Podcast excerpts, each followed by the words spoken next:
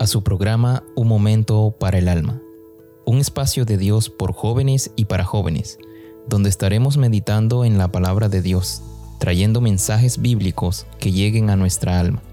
Así que te invitamos a que no te pierdas ninguno de los episodios que estaremos compartiendo cada miércoles en este espacio Un Momento para el Alma.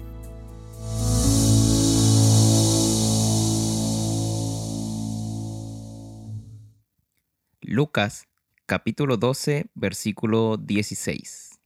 Lucas capítulo 12 versículo 16. También les refirió una parábola diciendo, la heredad de un hombre había producido mucho, y él pensaba dentro de sí diciendo, ¿qué haré? Porque no tengo donde guardar mis frutos.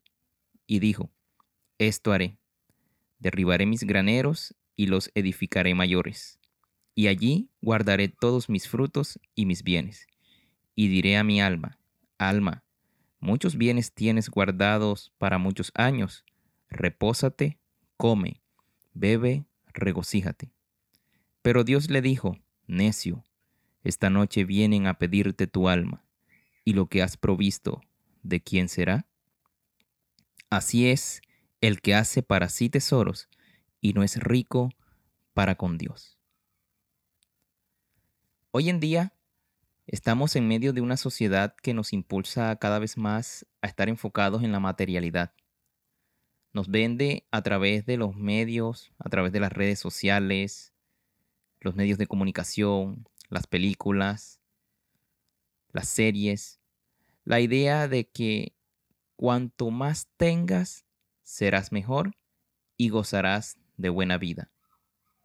Vemos a través de las redes sociales que las personas, los youtubers, los influencers, muestran sus lujos, sus carros, su dinero, sus viviendas. Y muchos jóvenes que siguen a estos influencers anhelan, desean y quieren tener lo mismo que ellos. Y creen que esa es la verdadera vida. Pero ¿Qué nos enseña la palabra? La Biblia dice que la vida del hombre no consiste en los bienes que posee. Realmente Dios no está en contra de que tengamos un proyecto de vida y buenas aspiraciones para obtener bienes materiales y poder vivir y tener una buena posición económica, una buena estabilidad en cuanto al vivir en esta tierra. Pero déjame preguntarte esto. ¿Y si hoy fuera tu último día en la tierra? ¿Qué tal si hoy fuera nuestro último día en esta tierra? ¿Cómo se encontraría nuestra vida espiritual? ¿Estaríamos preparados para presentarnos ante Dios y darle cuenta por nuestras vidas? Lo que acabamos de leer en esta historia es precisamente lo que se refleja hoy en día. Los afanes por querer obtener riquezas, por querer obtener un bienestar material en esta tierra. Nos enfocamos en lo material, olvidando una vida espiritual, olvidando de que tú y yo tenemos un alma, la cual es eterna, porque Dios la hizo así. Hay dos tipos de personas que reaccionan de manera distinta ante una mala noticia, como por ejemplo, te queda poco tiempo de vida.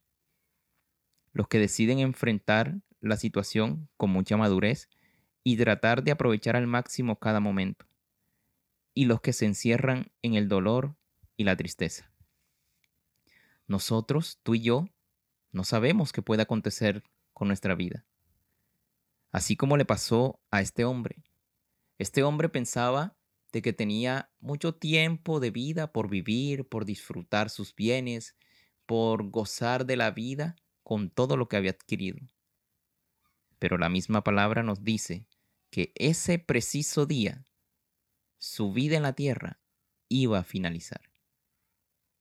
Joven, que me escuchas, tú y yo no tenemos nada asegurado en esta tierra Nosotros sabemos el día en que nacimos, pero no sabemos el día en que vamos a partir de esta tierra.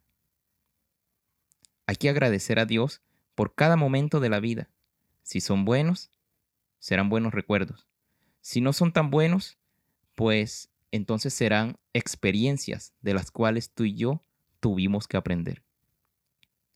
Hay que vivir la vida un día a la vez, teniendo en cuenta el consejo que Dios nos deja en su palabra en Eclesiastés capítulo 12, versículo 1 en adelante. Para así poder tener la confianza de que si es nuestro último día en esta tierra, tendremos la seguridad de irnos a esa eternidad que el Señor prometió entregarnos a todos nosotros.